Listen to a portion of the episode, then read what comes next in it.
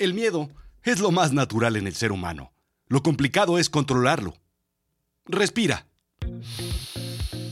Uno, dos, tres. Exhala.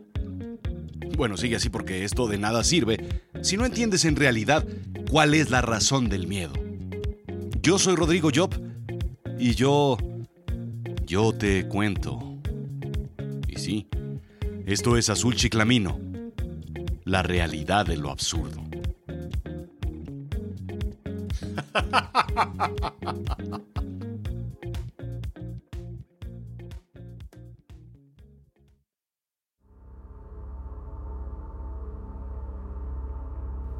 ¿Por qué seguimos aquí?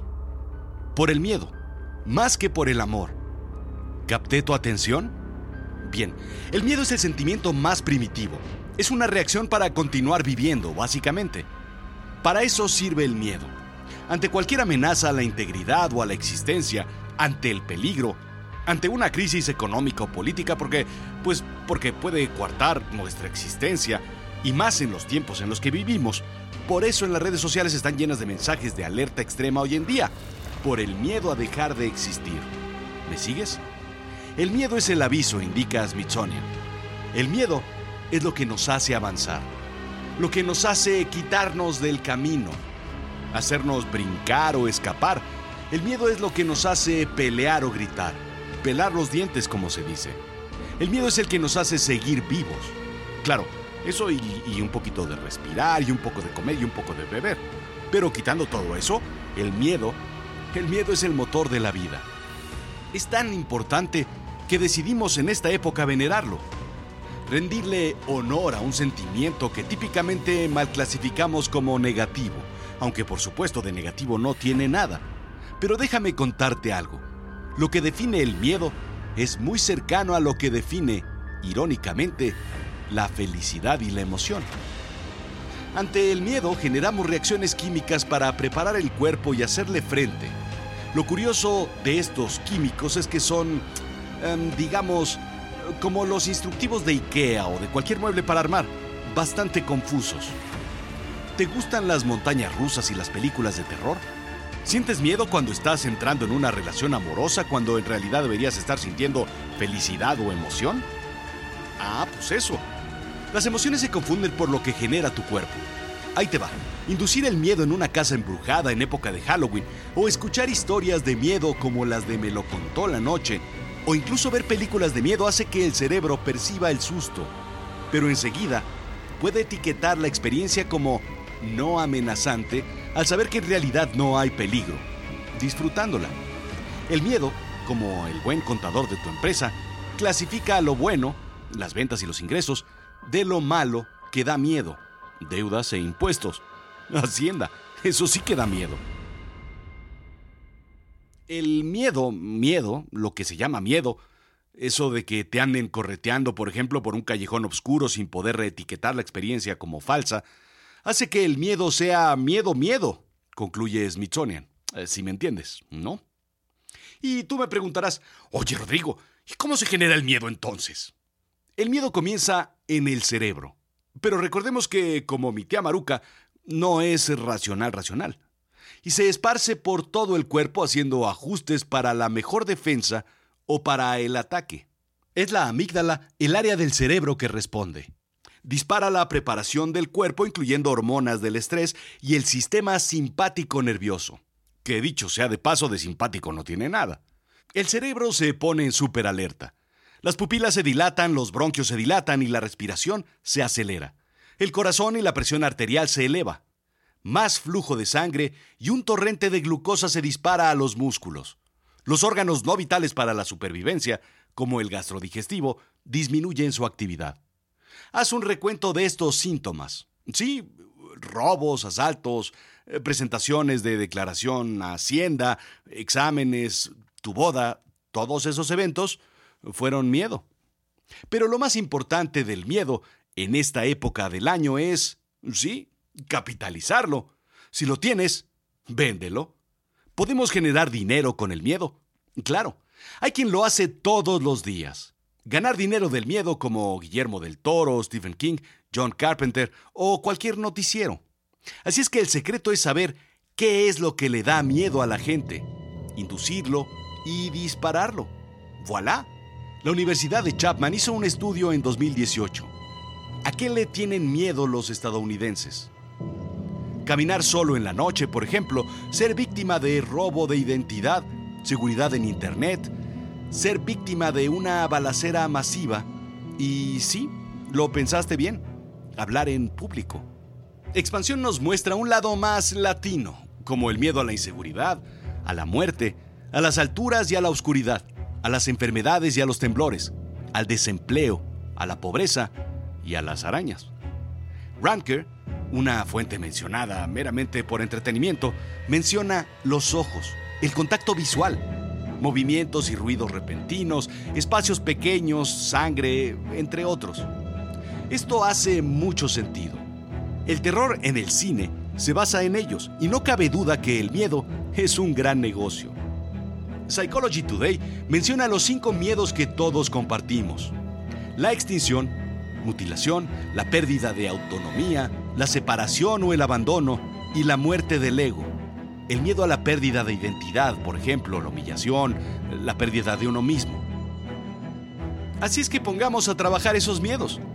Cualquier película de terror se basa en ellos películas de arañas como It o serpientes. Omitamos, por supuesto, horrores que terminaron en comedias como Snakes on a Plane. Por Dios, películas de perderlo todo, de epidemias y de desastres naturales siempre venden porque están cerca. No puedo dejar de pensar, por ejemplo, en la simple mirada de Jack Nicholson en El Resplandor, o de Naranja Mecánica, o la de Catalina Krill, esa aunque da medio miedo.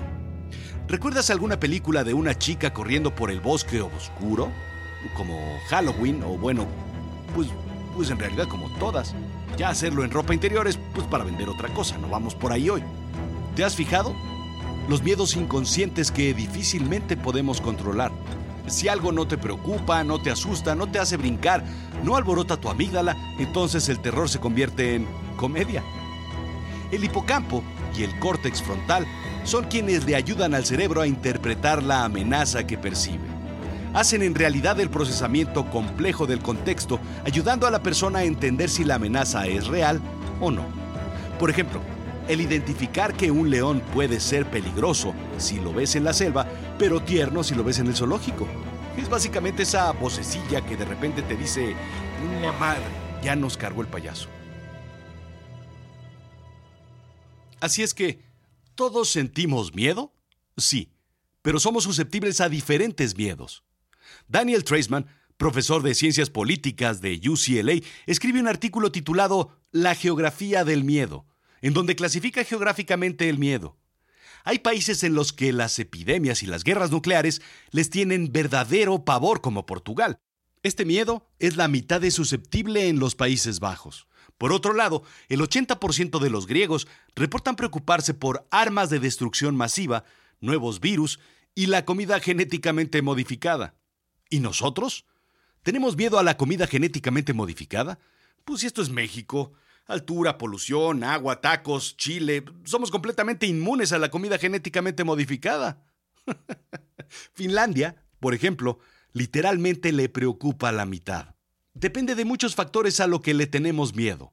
Los países que viven con más miedo, Italia, Grecia, Portugal y España, seguidos por países excomunistas, por supuesto en Europa. Los que viven con menos miedo, Austria y Finlandia.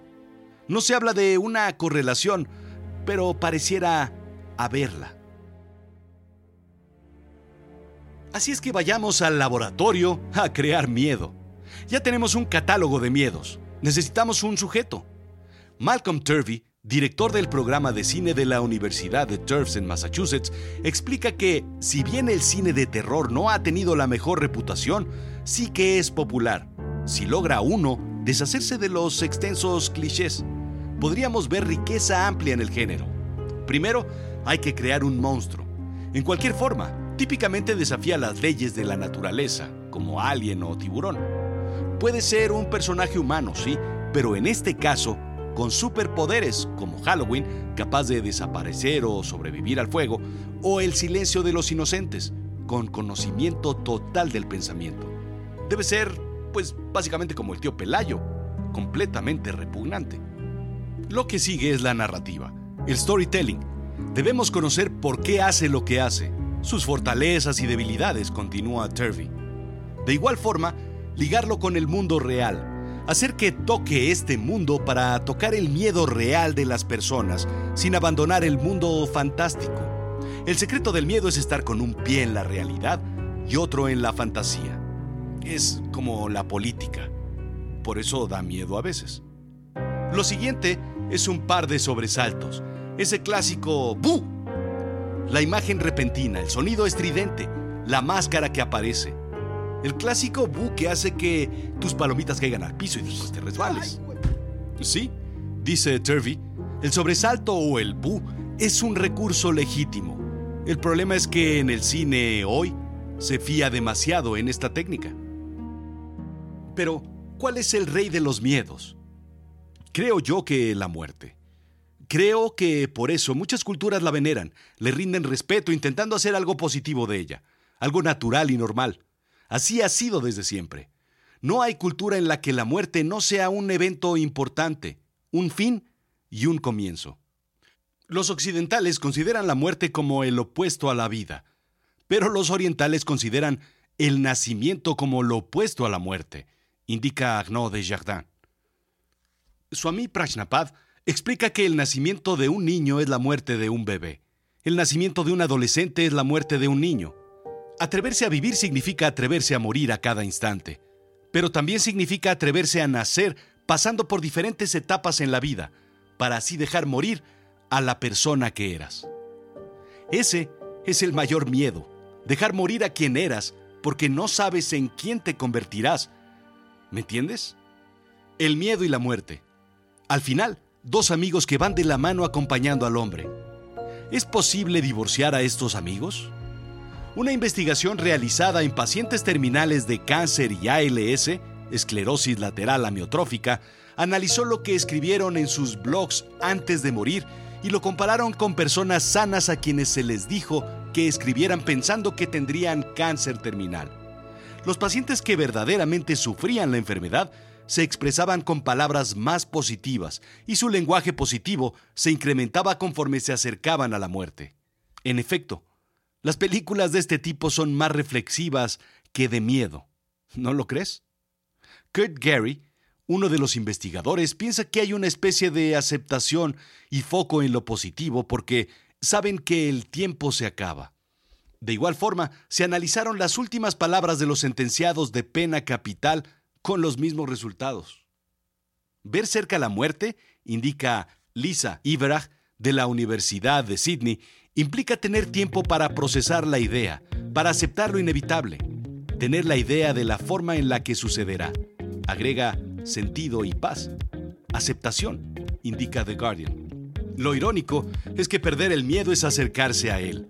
Perder el miedo a la muerte es estar al borde, en la orilla, en el filo, platicando con ella, con la muerte. ¿Debemos trabajar la muerte? ¿Debemos acercarnos a ella? ¿Debemos reconciliarnos con ella? ¿Debemos estar preparados para su inminente visita? Probablemente sí. Por eso, en estas fechas, más que en cualquier otra, aprovecha el tiempo. Haz tu altar de muertos, coloca las fotos de tus seres queridos, invítales un mezcal y un cigarro. Porque si seguimos aquí, porque si seguimos vivos, es por la muerte. Adorna tu casa y ábreles la puerta. Que sea familiar el sentimiento a la muerte y no que sea de miedo. Sencillo, ¿no? Esto fue Azul Chiclamino, la realidad de lo absurdo. Yo soy Rodrigo Job. Sígueme, pues sígueme ya sabes dónde. En Instagram, Twitter, Facebook, Spotify, eh, iTunes, Apple Podcast, pues en todos lados.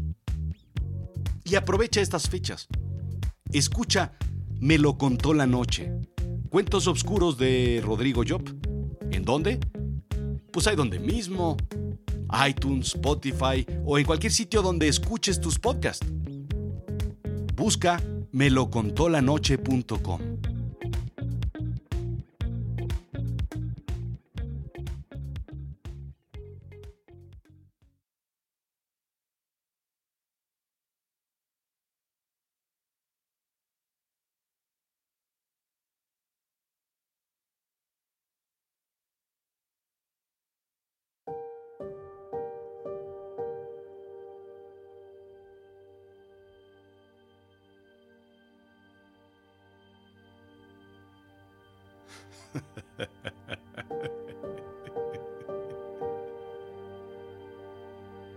Ha